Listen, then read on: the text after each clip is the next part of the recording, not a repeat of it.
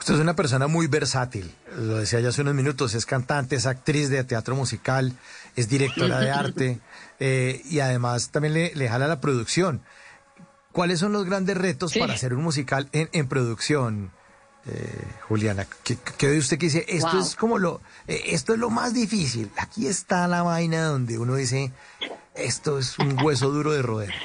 ¿Qué es? Pues mira, yo creo que todo es, es, un hueso bien grande desde que se empieza, ¿no?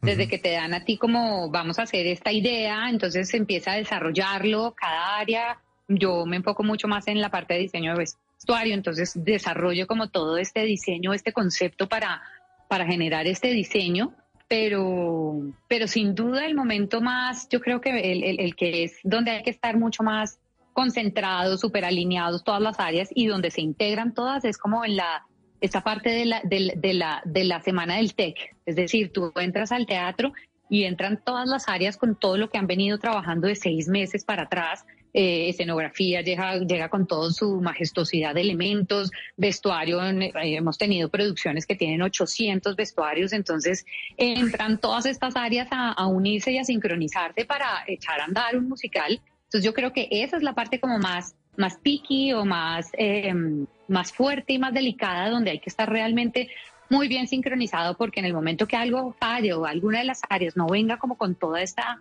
esta capacitación o esta preparación eh, muy, muy acertada, pues ahí es donde empieza a haber fallas para, para echar a rodar este, el barco que es gigante. Pero esa es como la semana más, o es, eh, perdón, ese es el momento más como más arduo para una producción o en mi, en mi opinión es como la más más difícil. Claro, cuando llegan todos los, los ingredientes al tiempo y uno tiene la olla, ya tiene prendida la caldera y tiene que meter todo para que sepa muy rico.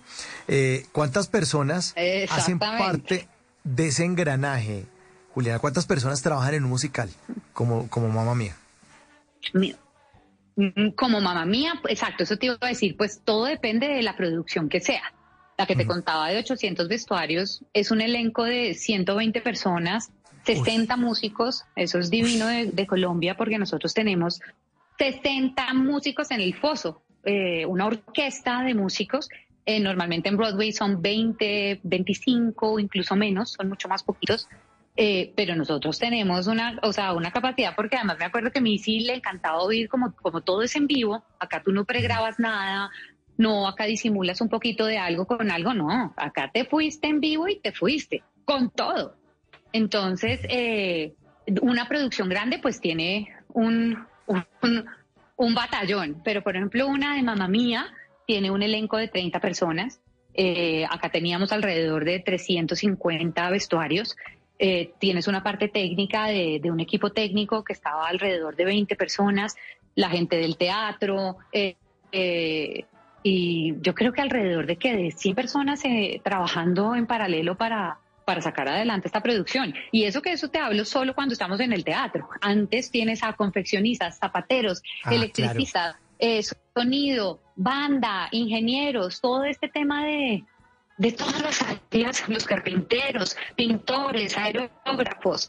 Eh, no, es que esto, te lo juro, es un universo tan grande porque como maneja tantas áreas que se integran, pues es, es gigante la, la, la, cantidad de gente y de talento artístico que pone todo su esfuerzo, todo su conocimiento para crear estas obras que son gigantes. En las noches la única que no se cansa es la lengua.